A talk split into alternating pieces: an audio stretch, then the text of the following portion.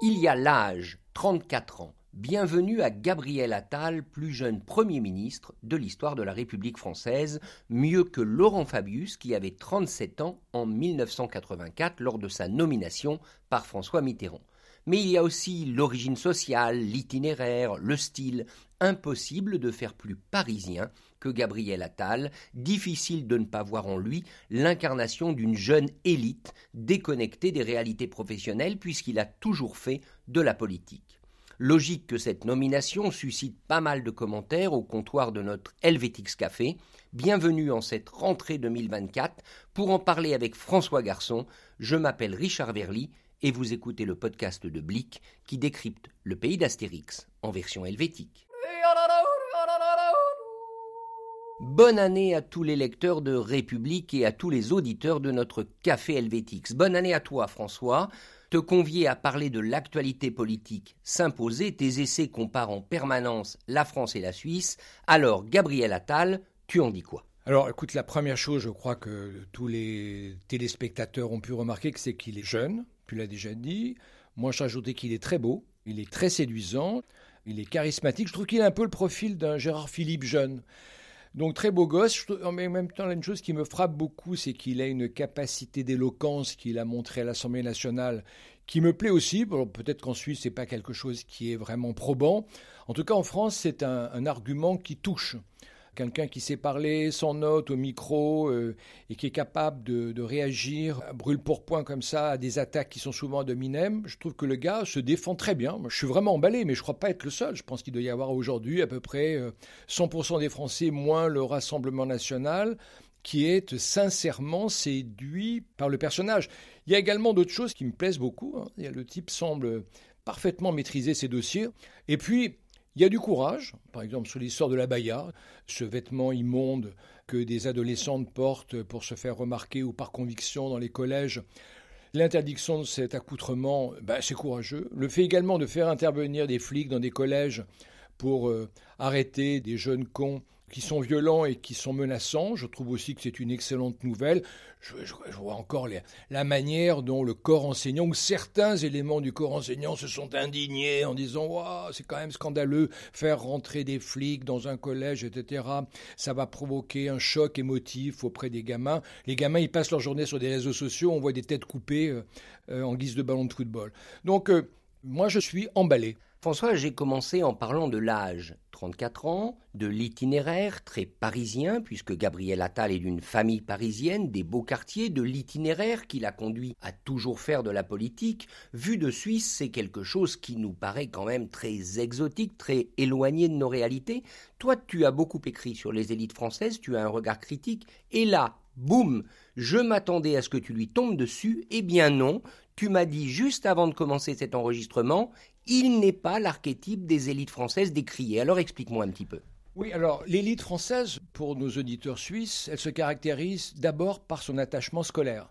L'attachement scolaire en France, c'est trois écoles. C'est Normal Sup, c'est-à-dire 240 élèves par année. Polytechnique, c'est un peu plus de 450. Et euh, l'ENA, c'est une centaine, 82 je crois exactement. Donc euh, il n'appartient pas à cette élite-là, c'est un point très important. Il n'a pas non plus fait préalablement les grandes classes réparatoires, celles d'Henri IV et de Louis le Grand. Il est passé par un, lycée qu'on dit prestigieux, mais qui ne l'est pas du tout. C'est l'école alsacienne. Mon fils aîné y a été, donc euh, j'en parle en connaissance de cause. C'est une école pas très coûteuse, contrairement à ce que disent ceux qui ne connaissent pas les tarifs. En tout cas, ça n'est pas du tout une école prestigieuse. Une école où les enfants sont plutôt bien. Hein. Ils sont maternés par un corps enseignant qui est très sympathique.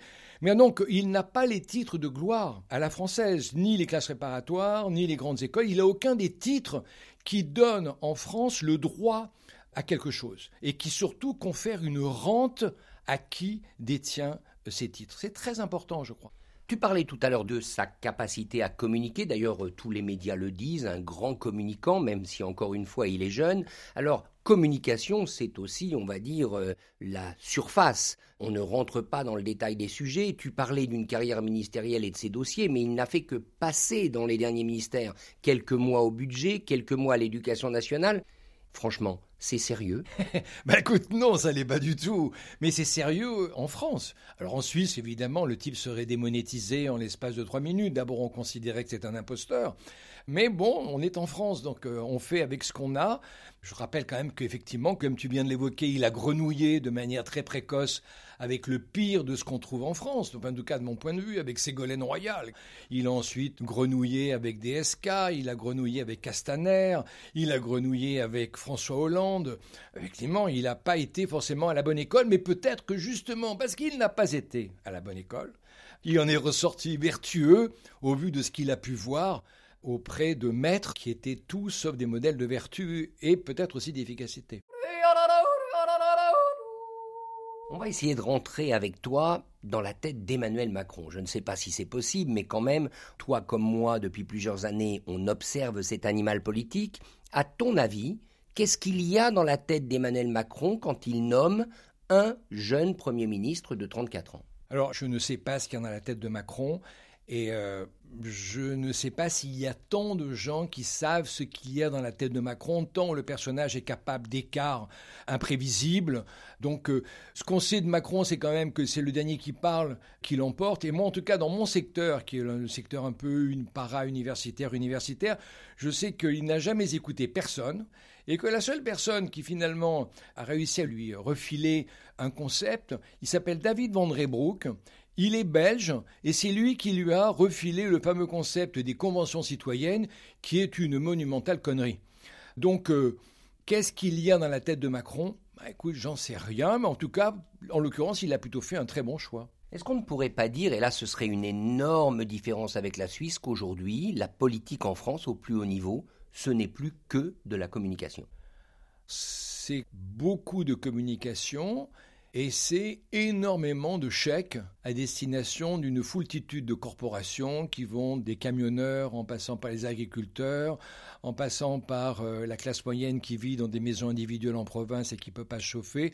Donc euh, communication et chèques. Peut-être chèques en bois, mais enfin pour l'instant, c'est des chèques qui coûtent cher. Je pense que c'est ça. Mais je pense qu'il n'y a pas de politique. À horizon de 5 ans, je ne sais absolument pas ce qui peut advenir et je fais confiance à ta profession, aux journalistes, pour nous dire ce qu'il y a dans la tête de Macron. Parlons de ma profession, justement. Parlons des journalistes, parce qu'on a quelques responsabilités. Il y a un déluge d'articles sur ce remaniement gouvernemental, sur la nomination de Gabriel Attal. Quand tu regardes les médias français, et je ne dis pas la presse, mais les médias dans leur ensemble, ça inclut aussi bien les chaînes d'information en continu que les réseaux sociaux, que les influenceurs. Est-ce que tu n'as pas l'impression aujourd'hui que cette bulle médiatique est devenue paralysante pour l'action politique? Alors qu'en Suisse, je fais la différence. La bulle médiatique est quand même beaucoup plus restreinte. Certes, c'est beaucoup plus austère, mais on fait des choses, on les fait discrètement, mais il y a de l'action. Oui, mais tout ça, c'est une aubaine pour des journalistes qui n'ont rien à dire. C'est tellement plus facile de faire de la dissertation à l'infini sur un remaniement ministériel plutôt que de faire des analyses de rapports de force entre l'Ukraine, qui malheureusement disparaît de l'écran radar, et de la Russie, ou d'autres théâtres d'opération. Euh, je veux dire, c'est une aubaine pour des journalistes paresseux. Et je remarque quand même qu'ils sont extrêmement nombreux à disserter là-dessus. Mais si vous dissertez tant là-dessus, c'est probablement aussi que les Français souhaitent se gaver de ce type d'informations, parce qu'autrement, probablement que vos directions vous auraient suggéré de changer de braquet et de tourner votre regard vers autre chose. Donc tout ça est très appauvrissant, mais finalement c'est peut-être le menu que les Français souhaitent voir à la carte. On va terminer par la surprise du chef, si je puis dire. C'est la nomination de Rachida Dati.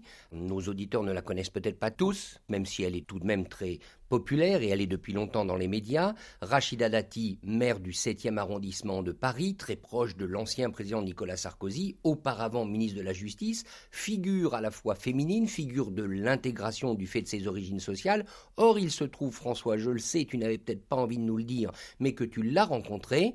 Je te demande pas d'entrer dans le détail politique, mais de nous embrosser le portrait. Est-ce qu'elle mérite cette attention?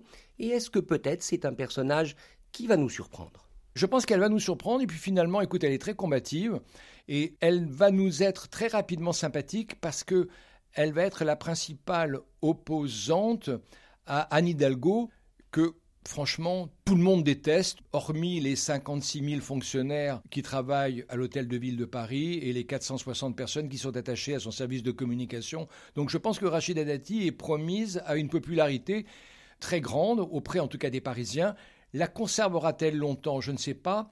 En tout cas, ça n'est pas le, milieu des intermittents du spectacle qui vont automatiquement la détester, qui la rendront impopulaire auprès d'un électorat beaucoup plus large qui souhaite vraiment le départ d'Anne Hidalgo.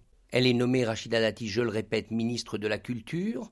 Elle aura donc à sa disposition, grâce à l'argent public, un instrument qui peut être aussi un instrument de lutte contre le Rassemblement national, ou en tout cas un instrument politique. On dit que le grand objectif d'Emmanuel Macron, c'est de contrer le Rassemblement national, d'endiguer la vague qui lui semble favorable. Ce genre de gouvernement, ça peut lui permettre d'y arriver? On verra bien ce qui va se passer à la fois aux européennes et aux prochaines élections présidentielles. J'ai quand même beaucoup de difficultés à imaginer ce qui va se passer et je ne suis pas certain que le Rassemblement national lui soit si hostile. Rachida Dati a tenu des discours contre les débordements dans les banlieues que peu de députés de la majorité, entre guillemets, blancs, ont tenu. Je pense qu'il y a un courage lexicologique chez ces beurs et beurettes qu'on ne trouve pas chez euh, ceux qui sont inhibés au motif qu'il s'agirait là de témoignages racistes ou supposés racistes à destination de banlieues qui se délitent. Non, je crois qu'elle va nous surprendre. Et voilà, c'est déjà fini au comptoir de notre café Helvétix. Une fois de plus, merci François, mais tu sais qu'ici tu reviens quand tu veux. D'ailleurs, on va te retrouver tout bientôt. Restez avec nous. Mardi prochain, nous lèverons encore, comme toujours, notre verre à la France, cette fois pour parler de culture et de deux affaires qui ébranlent le monde de la culture française, l'affaire Delon et l'affaire Depardieu. Santé Santé mon grand